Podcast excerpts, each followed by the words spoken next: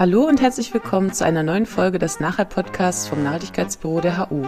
Heute wieder mit dem neuesten Vortrag aus unserer Ringvorlesungsreihe Der grüne Faden. Viel Spaß beim Zuhören!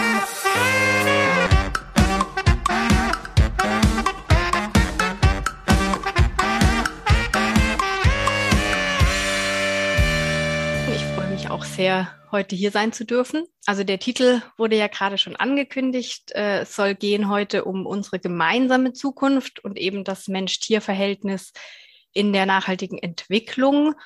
Genau, und ich habe als erstes eben jetzt auch mal einen, ähm, ja, immer noch leider aktuellen Bezug mitgebracht, ähm, warum es eben mehr als notwendig ist, äh, sich über das Mensch-Tier-Verhältnis ähm, auszutauschen und darüber Gedanken zu machen. Ähm, ja, das ist Ihnen wahrscheinlich allen bekannt. Da erzähle ich jetzt nichts Neues, äh, dass eben ein Halten zu vieler Tiere auf zu engem Raum sowie eben ebenso der Handel mit wildlebenden Tieren ähm, zu Epidemien und Pandemien führen kann, ähm, so wie ja eben auch die aktuelle Pandemie, unter der wir immer noch leiden, eben auch aus einer zoonotischen Krankheit entstanden ist. Ähm, und ein weiterer auch immer aktueller Bezug äh, soll eben hierdurch äh, dargestellt sein. Dieses große Bild soll eben den Klimawandel symbolisieren, ähm, da sich die globale Tierhaltung eben auch sehr negativ auf den Klimawandel auswirkt. Zum einen durch den äh, sehr hohen Ausstoß an ähm, Treibhausgasemissionen also vor allem CO2 und Methangas. Ähm, genau, und ähm, zum anderen trägt sie eben auch ihren Teil dazu bei, äh, dass der globale Biodiversitätsverlust beschleunigt wird, ähm, eben auch aufgrund äh, der massiven Entwaldung für Weideflächen und Flächen für Tiernahrungsmittel, die eben dann auch diesen hohen CO2-Ausstoß ähm, mit verursachen äh, aber eben auch aufgrund von anderen ähm, negativen Konsequenzen für die Umwelt und Ökosysteme wie eben ähm, Bodendegradation, Ozeanversauerung und vieles mehr. Das ist Ihnen wahrscheinlich auch alles soweit bekannt. Äh, und äh, das heißt eben, dass auch schon aus einer anthropozentrischen Perspektive, also einer Perspektive, in der ähm, der Mensch oder die Menschen im Mittelpunkt stehen, die eben menschzentriert ist, schon aus dieser Perspektive gibt es genügend Gründe, um eben die globale Tierhaltung, und damit meine ich jetzt auch nicht nur die landwirtschaftliche, sondern tatsächlich den gesamten globalen tierindustriellen Komplex, ähm, diesen eben zu hinterfragen und dafür zu argumentieren, dass es eben gute, überzeugende Gründe gibt, dass man davon Abstand nehmen sollte. Aber als Tierethikerin möchte ich jetzt natürlich nicht bei diesen rein anthropozentrischen Argumenten stehen bleiben, sondern eben auch Argumente mit einbeziehen, ähm, die die Tiere als Individuen und ihr Wohlergehen betreffen.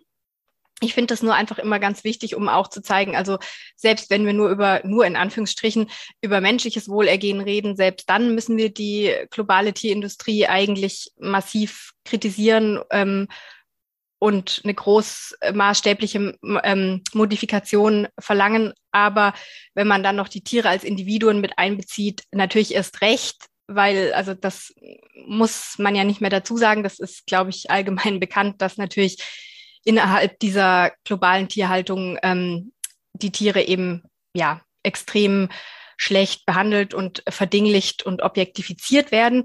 Damit sind wir jetzt aber eben bei der Überleitung zur Tierethik. Ähm, ganz kurz dazu eben ein paar äh, Sätze, also was die Tierethik macht für diejenigen von Ihnen, die sich damit vielleicht noch nicht so beschäftigt haben. Also die Tierethik untersucht eben den moralisch richtigen Umgang der Menschen mit Tieren.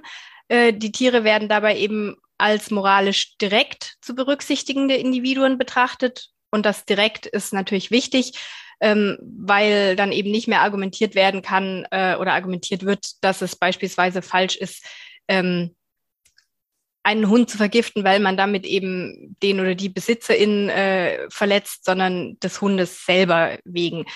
Ähm, deshalb ist eben dieses direkt zu berücksichtigen ähm, von großer Relevanz.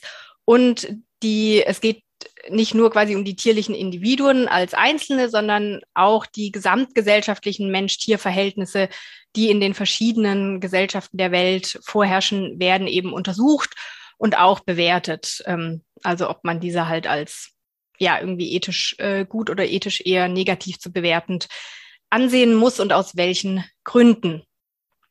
Ganz kurz möchte ich noch eine wichtige Differenzierung hier auch deutlich machen, äh, weil Sie ja aus ganz verschiedenen Disziplinen kommen, ist das, hoffe ich mal, interessant für Sie. Äh, wenn wir von der Tierethik sprechen, dann ähm, ist das eben als eine anwendungsbezogene Ethik ähm, Teil der praktischen Philosophie, ähm, wobei äh, die akademische Ethik verstanden wird eben als Wissenschaft von der Moral. Ähm, und dann gibt es auch noch, haben Sie vielleicht auch schon mal gehört, äh, die sogenannten Human-Animal Studies.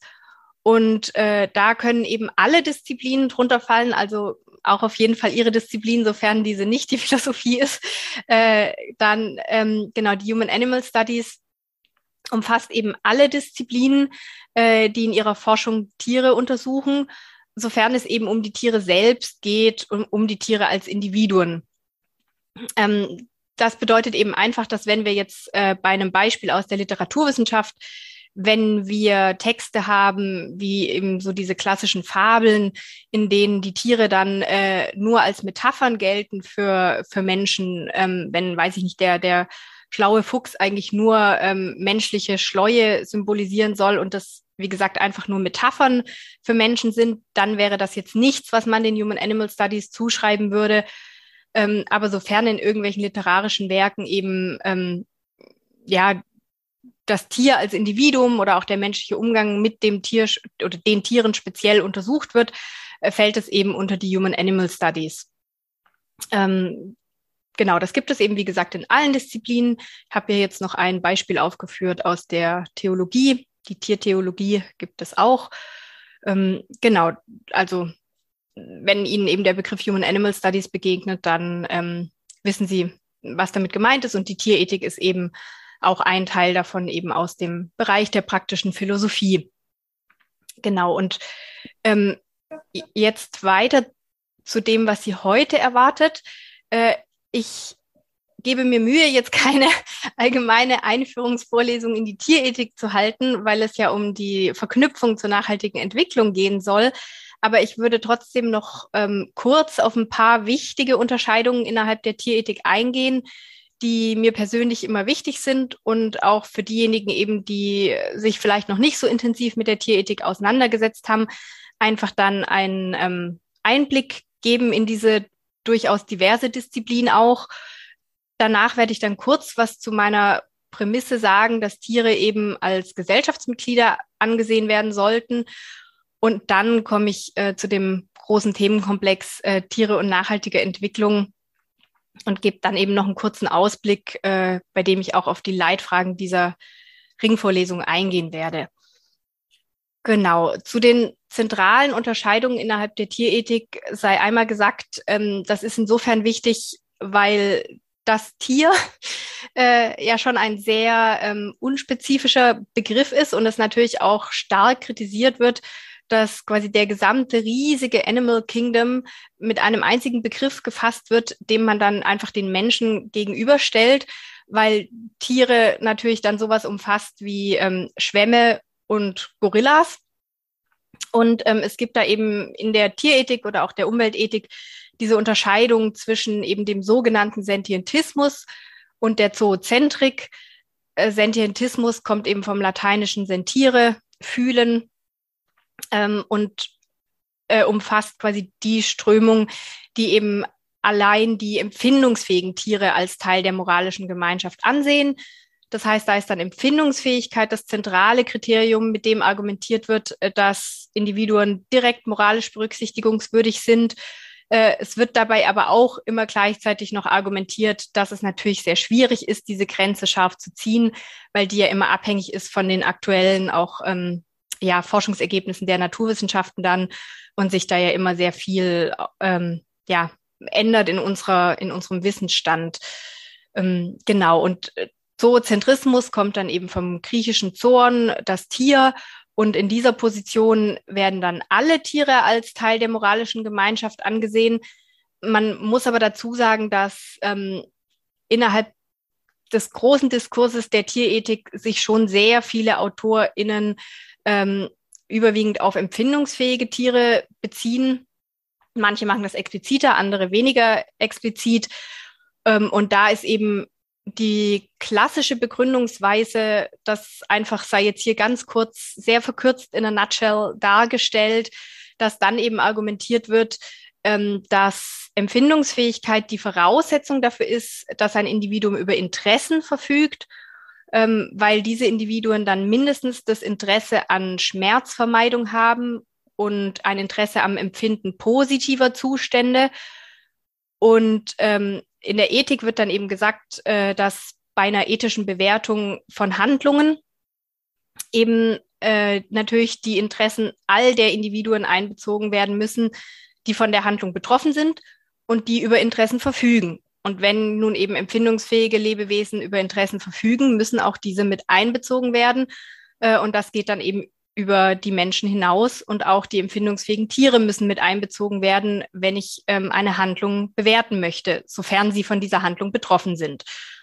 Ähm, da gibt es dann immer noch in der Philosophie auch Versuche, äh, die Tiere wieder auszuklammern, ähm, dahingehend, dass auch häufig argumentiert wird, dass ja auch, äh, wenn man jetzt Argumente zugrunde legt, wie ähm, dass alle rationalen Wesen moralisch direkt zu berücksichtigen sind, äh, die TierethikerInnen gerne argumentieren, dass ja auch nicht alle Menschen über Rationalität verfügen und es dann in der Philosophie Argumentationsweisen gibt, äh, die versuchen eben alle quasi nicht rationalen Menschen einzubeziehen, die Tiere trotzdem auszuklammern.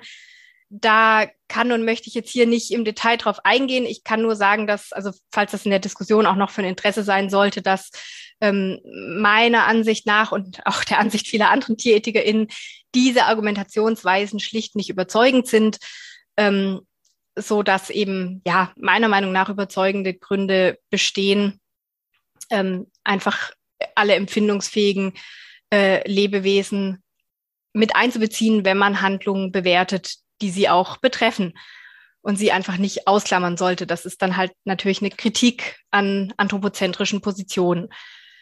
Ähm, ferner kann man noch auch anmerken, dass es in, auch innerhalb der Tierethik sogenannte graduelle und egalitäre Positionen gibt. Graduell bedeutet dann, dass zwar angenommen wird, dass ähm, alle Tiere oder zumindest empfindungsfähigen Tiere einen moralischen Selbstwert haben, äh, dass aber immer noch Abstufungen vorgenommen werden, die dann begründet werden über zum Beispiel kognitive oder emotionale oder soziale Fähigkeiten. Man orientiert sich dabei dann häufig am sogenannten äh, Stammbaum des Lebens und der Mensch steht dann immer ganz oben, weshalb man diesen Positionen schon auch noch vorwerfen kann, dass sie in gewisser Weise einfach auch äh, ein Stück weit anthropozentrisch bleiben. Und die egalitären Positionen, die argumentieren eben, dass ähm, moralischer Wert etwas ist, was man entweder besitzt oder nicht besitzt und was nicht irgendwie abgestuft vorkommen kann. Woraus dann auch nicht immer gleich folgern muss, dass jedes Individuum, das moralischen Wert besitzt, gleich behandelt werden muss. Aber zumindest dass es, das sind die Argumente dieser Position, dass es ein Stück weit zu einer Aushöhlung der Moral kommen würde, wenn man jetzt sagen würde, okay, die einen verfügen eben über ganz viel moralischen Wert, die anderen nur über so ein kleines bisschen. Ähm, das finden eben ja VertreterInnen dieser egalitären Position nicht überzeugend und gehen davon aus, dass wer direkt moralisch berücksichtigungswürdig ist, dies eben im gleichen Maße ist und die, die gleichen, den gleichen moralischen Wert besitzt. So eine weitere Unterscheidung, auf die ich auch noch kurz eingehen möchte, ist eben die zwischen sogenannter Tierschutz, Tierrechts und Tierbefreiungsethik. Einfach weil diese Unterscheidung meiner Meinung nach durchaus wichtig ist, aber häufig nicht getroffen wird, auch nicht im akademischen Diskurs und äh, in, im medialen schon gar nicht. Ähm, ich finde diese Unterscheidung wichtig, da diesen drei unterschiedlichen tierethischen Perspektiven einerseits unterschiedliche ethische Annahmen als Grundlage dienen und sie aber auch äh, zu zum Teil sehr starken unterschiedlichen Konsequenzen kommen im Hinblick auf das, was ähm, eben für ein Mensch-Tier-Verhältnis oder für den Umgang mit Tieren gefordert wird. Ähm, ich erwähne das einfach gerne, dass es diese drei Perspektiven gibt, damit einfach deutlich wird, es gibt eben auch nicht die Tierethik, sondern auch innerhalb der Tierethik ähm, versammeln sich eben viele verschiedene und diverse Positionen. Und was man sich darunter jetzt genau vorstellen kann, ist einerseits bei der Tierschutzethik. Diese basiert eben auf der Auffassung, dass Tieren kein unnötiges Leid zugefügt werden sollte. Ähm, stellt sich natürlich die große Frage, was bedeutet denn jetzt unnötig? Äh, innerhalb dieser Perspektive wird die Situation von Tieren im bestehenden Situation, in, im bestehenden Situa System, Entschuldigung, bewertet und untersucht, wie, wie sie dort verbessert werden kann, dass ihnen eben kein unnötiges Leid zugefügt wird. Ähm, aber diese Verbesserungen sollten eben immer im Einklang mit den Interessen der durch die Tierhaltung profitierenden Menschen gestaltet werden weil in diesen Positionen eben in der Regel auf einem graduellen Verständnis von moralischem Wert aufgebaut wird, wonach dann diese menschlichen Interessen eben einfach höher zu gewichten sind als die tierlichen. Ähm, es ist aber trotzdem auch eine, eine tierschutzethische, also eine tierethische Position, die in der wissenschaftlichen ähm, Debatte anzutreffen ist. Demgegenüber vertritt die Tierrechtsethik die Position, dass jedem Tier eben bestimmte Rechte zukommen sollten, vollkommen unabhängig vom Nutzen für andere, also auch vollkommen unabhängig vom Nutzen natürlich für Menschen. Ähm, die Voraussetzungen für den Besitz dieser Rechte werden philosophisch unterschiedlich begründet. Also beispielsweise der relativ bekannte Tierrechtsphilosoph Tom Reagan argumentiert dann, dass dass Individuen ein, ein Subject of a Life sein müssen, äh, um Rechte zu haben, was er relativ anspruchsvoll begründet, wohingegen dann der ähm, auch Tierrechtsphilosoph äh, Gary Fancione argumentiert, dass man eben lediglich über Empfindungsfähigkeit verfügen sollte, damit man über Rechte besitzt. Und das begründen sie dann eben jeweils mit ausgearbeiteten philosophischen Argumenten. Hierbei wird die Nutzung von Tieren grundsätzlich in Frage gestellt und Tiere sollten eben nach diesen Positionen nicht für menschliche Zwecke verdinglicht werden. Äh, und das ja, baut dann eben meistens auf einem egalitären Verständnis von moralischem Wert auf, wo nicht die Interessen an einiger äh, a priori über die Interessen anderer gestellt werden. So ist es auch bei der sogenannten Tierbefreiungsethik ähm, bei der auch die Nutzung von Tieren grundsätzlich in Frage gestellt wird und Tiere nicht für menschliche Zwecke verdinglicht werden sollten nach dieser Position. Ähm, die fordern immer auch eine Abkehr von gegenwärtigen Verhältnissen, sodass eine starke Gesellschaftskritik beinhaltet ist. Und äh, ja, die Abgrenzung von Tierbefreiungs- und Tierrechtsethik ist häufig äh, nicht so einfach zu treffen. Ähm, man kann aber sagen, dass innerhalb der Tierbefreiungsethik eben die Gesellschaftskritik äh, deutlich stärker ausgeprägt ist als in tierrechtsethischen Positionen. Und sie geht eben meist einher mit einer Kritik an Eigentumsverhältnissen und häufig auch mit einer Kapitalismuskritik und äh, basiert eben dann auch auf einem egalitären Verständnis von moralischem Wert. Ähm, genau, man wird dann im Lauf dieser Vorlesung auch noch sehen, dass das, äh, worauf ich dann später aufbaue, eben, naja, zumindest mal keine tierschutzethische Position sein wird. Ähm, ich wollte das aber trotzdem gerne kurz vorstellen, weil, wie gesagt, auch diese Positionen sich im, in der tierethischen Debatte finden. Und damit komme ich jetzt auch zu meiner ähm, gewissermaßen Prämisse, dass bestimmte Tiere eben auch als Gesellschaftsmitglieder angesehen werden sollten und nicht ausschließlich unter Natur subsumiert werden. Ähm, genau, also äh, innerhalb der Tierethik und der Human Animal Studies äh, besteht eben Einigkeit, dass Tiere einfach einen sehr, sehr wichtigen Teil von Gesellschaften ausmachen. Sie konstituieren unsere Gesellschaft maßgeblich mit, wenn auch häufig auf eine ähm, Art und Weise, die ihnen nicht unbedingt zum Vorteil geriert. Ähm, das heißt aber, man kann dafür argumentieren, dass wir eben in sogenannten Interspezies-Gesellschaften leben oder synonym wird dann in der wissenschaftlichen Debatte auch häufig der Begriff ähm, Multispezies-Gesellschaften verwandt, äh, angewandt. Also das sind im Prinzip synonyme Begriffe, die beide sich häufig in der Literatur finden. Ähm, hier ist jetzt wichtig, dass ich damit eben menschliche Interspezies-Gesellschaften meine, ähm, weil es bei rein tierlichen Interspezies-Gemeinschaften, die es ja natürlich auch gibt, ähm, nicht sinnvoll wäre zu untersuchen, ob sie gerecht oder ungerecht sind. Ähm, also mit menschliche Interspezies-Gesellschaften ist dann eben gemeint, dass es Gesellschaften sind, die von Menschen konstituiert sind, mit eben allen unseren Institutionen, Gesetzgebung und Regelwerken. Und wie bereits schon gesagt, spielen die Tiere eben in diesen Gesellschaften eine sehr, sehr, also zum Teil äh, sehr gewichtige Rolle. Sie sind es aber nicht, die die gesellschaftsbildenden Institutionen und Regeln konstituieren. Und ähm, deshalb eben, wenn ich jetzt im Folgenden von Interspezies Gerechtigkeit oder Interspezies Gesellschaft spreche, dann meine ich eben diese, die menschlichen, ähm, eben so Gesellschaften wie der, in der wir leben, ähm, wo aber eben die, ja, unsere Companion Species, die Füchse im Stadtpark und so weiter eben auch ein Teil derselben sind.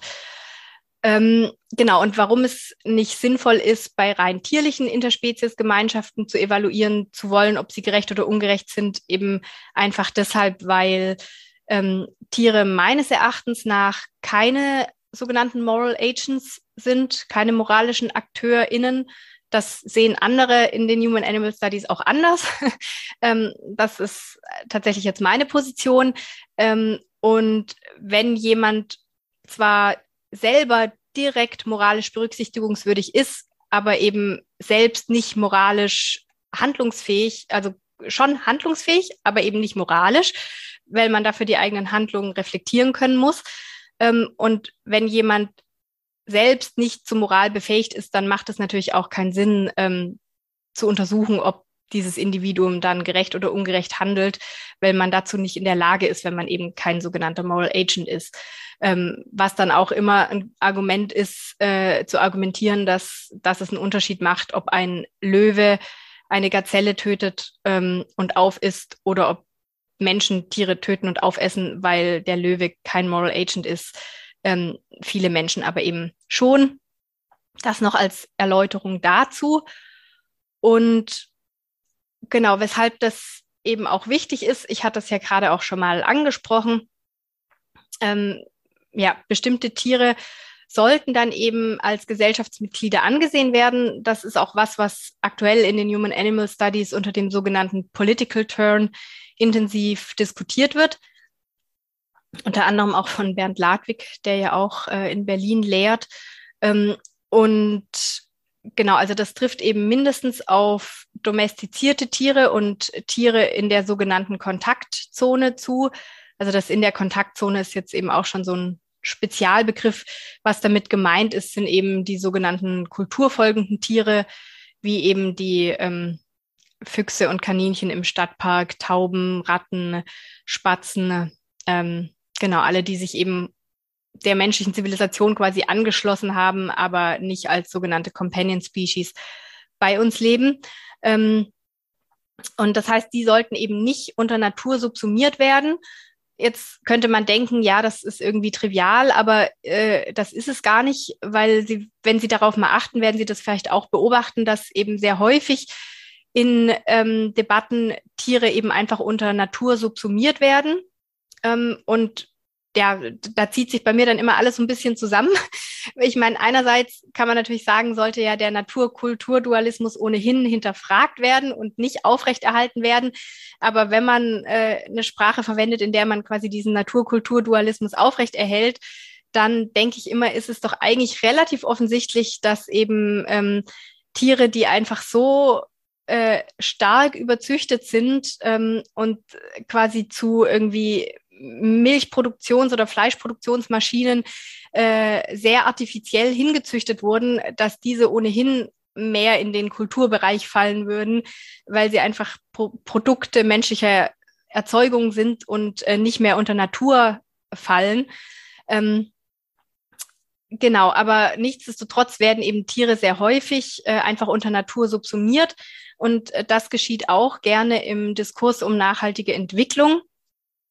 Ähm, bei wildlebenden Tieren ist es vielleicht ein bisschen schwieriger, aber auch bei denen würde ich sagen, sollte man sie schon vielleicht separat aufführen und nicht einfach unter Natur subsumieren. Zum einen, weil Tiere irgendwie schon kategorial was anderes darstellen sollten als ähm, irgendwie Pilze äh, oder anderes, was man so unter Natur versteht. Aber zum anderen kann man schon auch sagen, dass eben auch Populationen wildlebender Tiere bestimmte Bräuche ausüben, die als Form von Kultur angesehen werden können, was äh, beispielsweise auch der Anthropologe und Primatologe Volker Sommer gerne, ähm, also oder viel auch in seinen wissenschaftlichen Publikationen deutlich macht.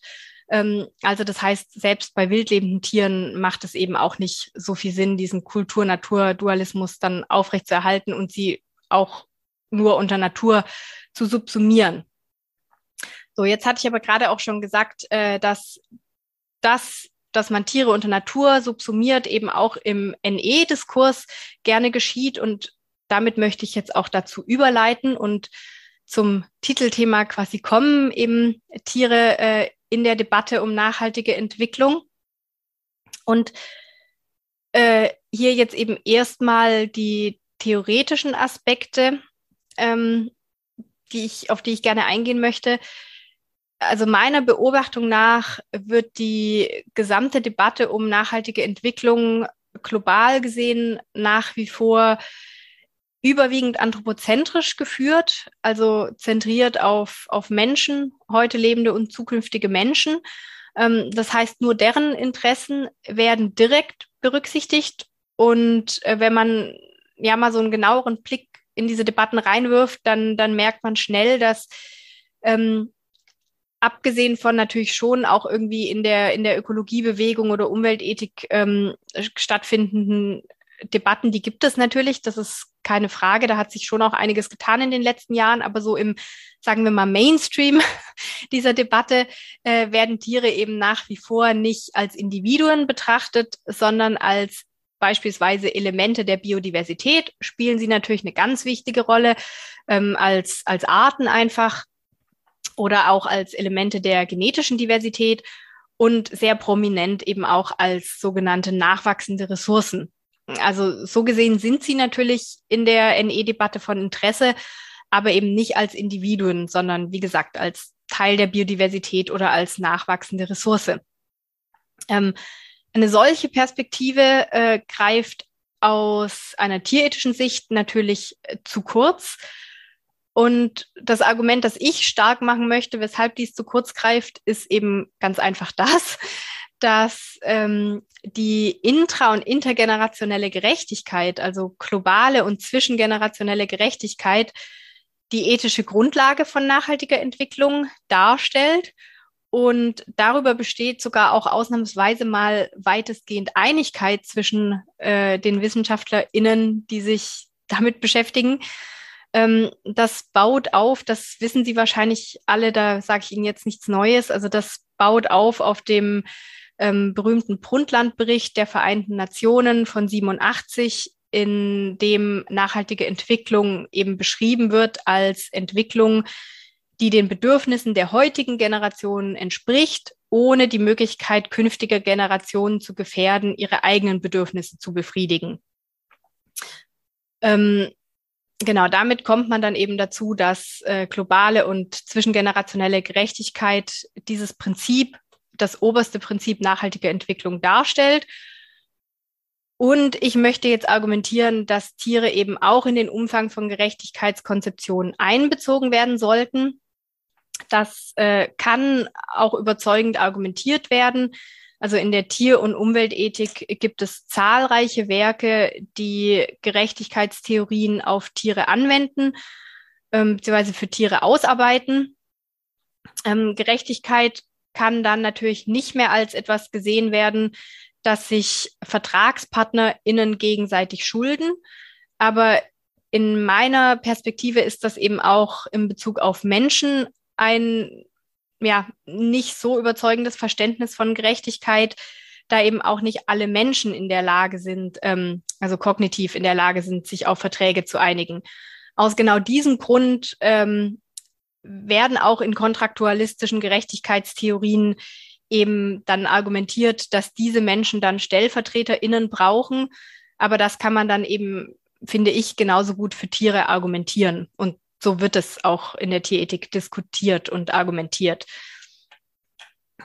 Genau, also hier nochmal kurz, was ich jetzt schon gesagt habe, einfach weil ich da nochmal kurz im Detail drauf eingehen möchte. Also, wie gesagt, das übergeordnete Prinzip, auf das sich nachhaltige Entwicklung stützt, ist das Prinzip oder sind die Prinzipien intra- und intergenerationeller Gerechtigkeit. Und zwar im Sinne eines guten, gegenwärtig wie zukünftigen Lebens. Ähm, ja, damit man äh, gewährleisten kann, dass äh, gutes, gegenwärtiges wie zukünftiges Leben ja erfüllt werden kann, muss eine gerechte Verteilung stattfinden. Von was ist natürlich die nächste Frage. Das gilt es dann auch zu untersuchen. Ähm, aber es muss eben eine gerechte Verteilung stattfinden, damit alle heutigen und zukünftigen Individuen ihren Bedürfnissen nachkommen können. Und um jetzt festlegen zu können, ähm, welche Bedürfnisse denn zentral sind, braucht man äh, Aussagen über gutes Leben. Also man muss Aussagen treffen können, was Individuen für ein gutes Leben benötigen und was vielleicht nicht elementar. Äh, das heißt, die normativen Grundlagen, auf die, äh, auf denen nachhaltige Entwicklung philosophisch gesehen aufbaut, sind eben Theorien von Verteilungsgerechtigkeit sowie Theorien des guten Lebens. Und beide können und werden eben auf nichtmenschliche Tiere auch angewandt. Ähm, und das ist das Argument, das ich stark machen möchte, dass wenn sie eben auf äh, Tiere angewandt werden können, dass es dann und das auch also wirklich überzeugend, dass es dann nicht mehr so viel Sinn macht, Tiere einfach komplett zu ignorieren in diesem Diskurs. Äh, ganz kurz hier noch, ich möchte jetzt hier auch nicht einsteigen in diese philosophischen Grundlagen, aber ähm, eben im Bezug auf äh, Theorien des guten Lebens ist eben Martha Nussbaums Fähigkeitenansatz sehr interessant, jetzt gerade im Hinblick auf die Grundlagen nachhaltiger Entwicklung, ähm, weil sie eben äh, in ihrem Fähigkeitenansatz äh, Gerechtigkeit und gutes Leben selbst zusammenbringt. Das machen auch nicht alle PhilosophInnen, äh, weil dann der Zusammenhang zwischen dem Guten und dem Gerechten wird kontrovers diskutiert, aber sie bringt das eben zusammen ähm, das heißt, sie erarbeitet eben quasi eine Theorie des guten Lebens, äh, die sie selbst mit Gerechtigkeitsforderungen zusammenbringt. Und deshalb ist sie eben in meinen Augen eine sehr geeignete Grundlage, um diese normativen Grundlagen von nachhaltiger Entwicklung zu spezifizieren. Weil jetzt einfach zu sagen, okay, wir müssen schauen, was brauchen Menschen für ein gutes Leben und wie soll was verteilt werden, das ist sehr wichtig, aber ist natürlich immer noch sehr abstrakt. Das heißt, man muss das irgendwie spezifizieren, auch auf einer philosophischen Ebene. Und das macht Nussbaum eben durch ihren Fähigkeitenansatz, indem sie eine Liste an Fähigkeiten ausarbeitet, wo sie argumentiert, diese Fähigkeiten muss äh, jedes Individuum ähm, ausleben können, äh, damit man von einem guten Leben sprechen kann, sofern das Individuum das möchte. Also wenn man bestimmte Fähigkeit nicht ausleben möchte, muss man nicht, aber man sollte zumindest von der Gesellschaft dazu in die Lage versetzt werden, es zu können. Ähm, und grandioserweise hat Martha Nussbaum eben in diesem Buch, das Sie hier sehen, die Grenzen der Gerechtigkeit, äh, ihren Fähigkeitenansatz schon selber auf Tiere angewandt, indem sie eben argumentiert, diese Fähigkeiten, die sie zuerst für Menschen ausgearbeitet hat, über die verfügen eben mindestens empfindungsfähige Tiere auch. Äh, das heißt, ja, wie gesagt, Nussbaum äh, wendet ihren Fähigkeitenansatz schon selber auf Tiere an. Also wer da einsteigen möchte, ist das eben eine interessante, spannende Literaturempfehlung. Und das bei dem anderen sehen Sie eben auch noch ein spannendes Werk, äh, wo eben eine Theorie der Gerechtigkeit für Tiere ausgearbeitet wurde, eine von mehreren. Genau das hatte ich jetzt gerade ja eben auch schon gesagt, dass mein Argument eben ist, dass wenn die normativen Grundlagen von nachhaltiger Entwicklung überzeugend auf Tiere angewandt werden können, dass diese dann eben nicht länger aus dem NE-Diskurs ausgeschlossen bleiben sollten, sondern dass nachhaltige Entwicklung auch tierethisch gedacht werden sollte. Und jetzt noch zum Praxisbezug, weshalb das auch nicht nur auf dieser theoretischen Ebene natürlich relevant ist. Ähm, das hatten wir ja schon zu Beginn des Vortrags angesprochen, dass die globale Tierhaltung eben sehr negative Auswirkungen auf die Umwelt und Ökosysteme unserer Erde hat, ähm, aber natürlich auch auf unsere ähm, ja, sozialen Systeme, die davon ja nicht zu trennen sind. Ich möchte das jetzt nicht alles im Einzelnen hier durchgehen. Sie können es uns ja später auch nochmal äh, durchlesen.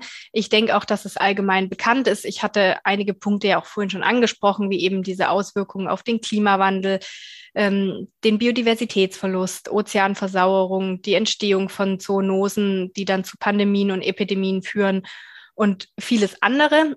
Ähm, was mir jetzt noch wichtig ist hervorzuheben, ist, dass äh, diese sehr negativen Auswirkungen auf Umwelt und Ökosysteme der globalen Tierhaltung natürlich auch im Sustainability, also in den Sustainability Science und in dem Nachhaltigkeitsdiskurs bekannt sind und ähm, intensiv diskutiert werden. Aber, und jetzt kommt das Aber, ähm, der, der Umgang mit diesen Problemen sieht dann in den sogenannten Sustainability Science eben häufig so aus, äh, dass man die Tiere technisch modifiziert, um sie zu sogenannten nachhaltigeren Produkten zu gestalten. Ähm, das wird weltweit überall gemacht. Gibt es sehr viel Forschung in die Richtung. An der Universität Stuttgart-Hohenheim machen sie das auch. Und da kann man dann auch nachlesen, eben dieses Zitat hier, Kühe mit Schraubverschluss gehören dabei zur Zukunftsstrategie der Universität. Äh, das Ziel dabei ist eben der Klimaschutz, ähm, weil man versucht, ja, zu erforschen, wie man sie füttern kann, dass sie weniger Methan ausstoßen. Ähm, und ja, wie gesagt, diese Art von Forschung findet äh, global an sehr vielen Forschungseinrichtungen statt. Und solche Projekte werden eben als Beitrag zu einer Transformation hin zu nachhaltiger Entwicklung ähm, präsentiert und beworben. Das wurde auch vor kurzem ähm, in der Zeit äh, diskutiert. Hier sehen Sie das etwas verschwommene Titelblatt. Äh, habe leider keine, keine scharfe Auflösung gefunden. Das war das Titel, der Titel eben der Zeit vor ein paar Wochen, ähm, in dem sie eben genau diese Art von, von Forschung dargestellt haben. Ähm, da gibt es auch viel, wenn man dann versucht, diese die Kühe mit Algen zu füttern, die dann irgendwie das Methan binden sollen ähm, und dergleichen. Ähm, aus einer tierethischen Perspektive ist diese Art von Lösung ähm, natürlich nicht der richtige Weg, sondern ja, sollte kritisiert werden und wird als problematisch angesehen, da eben mit dieser Art von Vorgehen die Tiere eben immer noch als Produkte angesehen werden, die die Menschen je nach Zweck ändern könnten.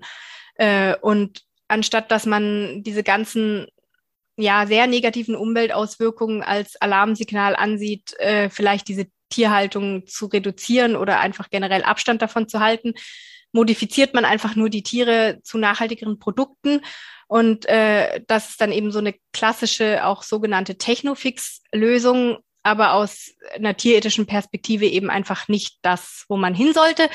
Und ähm, es reproduziert eben dann auch einfach ein ja tierethisch gesehen falsches Mensch-Tier-Verhältnis.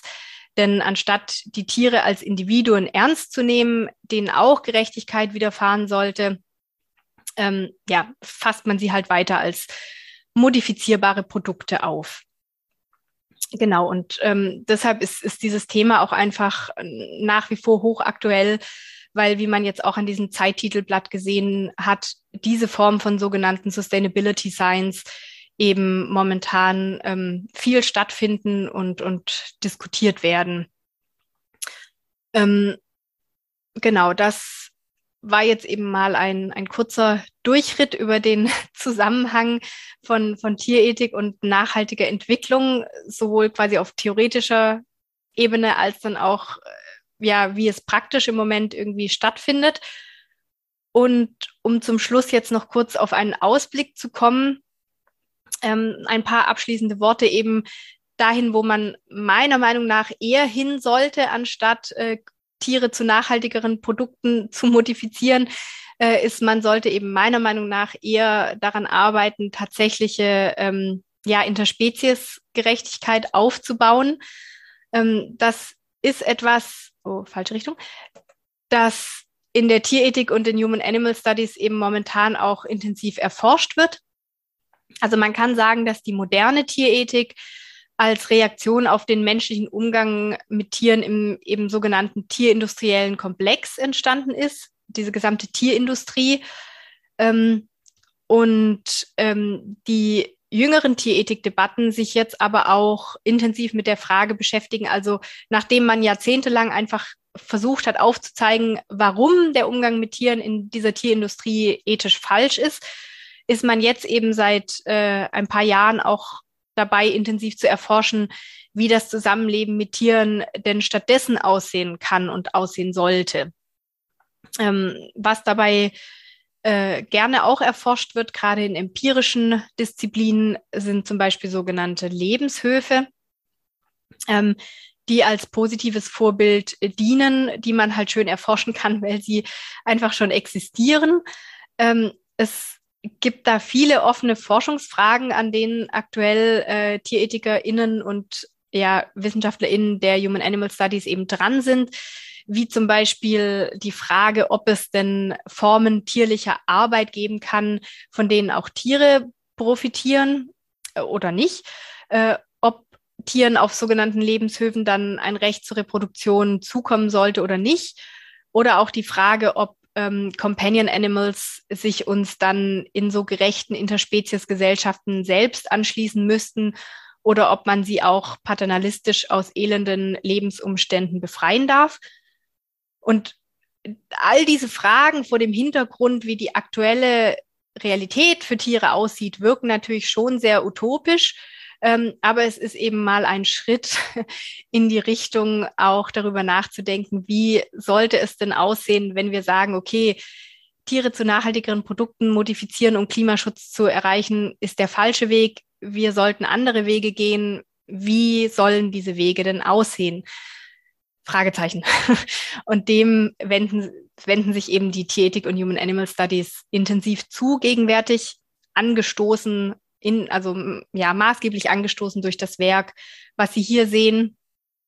Ähm, das Zoopolis von Donaldson und Kimlicka ist das Englische ist, glaube ich, von 2010 und ist eben ja maßgebliches Werk für diese Debatte und auch sehr empfehlenswert. Genau, und damit komme ich dann quasi jetzt auch ähm, zum, zum Schluss und noch zu den Leitfragen für diese Ringvorlesung, die ich natürlich sehr gerne auch noch beantworten möchte. Also bei der Frage, was meiner Meinung nach bei sozialökologischen Transformationen nicht fehlen darf, äh, antworte ich natürlich klar, ja, die Tiere. ähm, aber eben tatsächlich, und das ist wichtig, äh, Tiere als Individuen. Also sie sollten einfach als selbstzweckhafte Existenzen mitbedacht werden, ähm, denen man auch, äh, ja, die man ethisch korrekt behandeln sollte, wenn man dem Prinzip der Gerechtigkeit entsprechen möchte. Und äh, wenn, wenn wir wirklich ja, nachhaltige Gesellschaften erreichen wollen oder eben eine sozioökologische Transformation hin zu Nachhaltigkeit erreichen möchten, sollten eben die tierlichen Individuen dabei nicht auf der Strecke bleiben, meiner Meinung nach.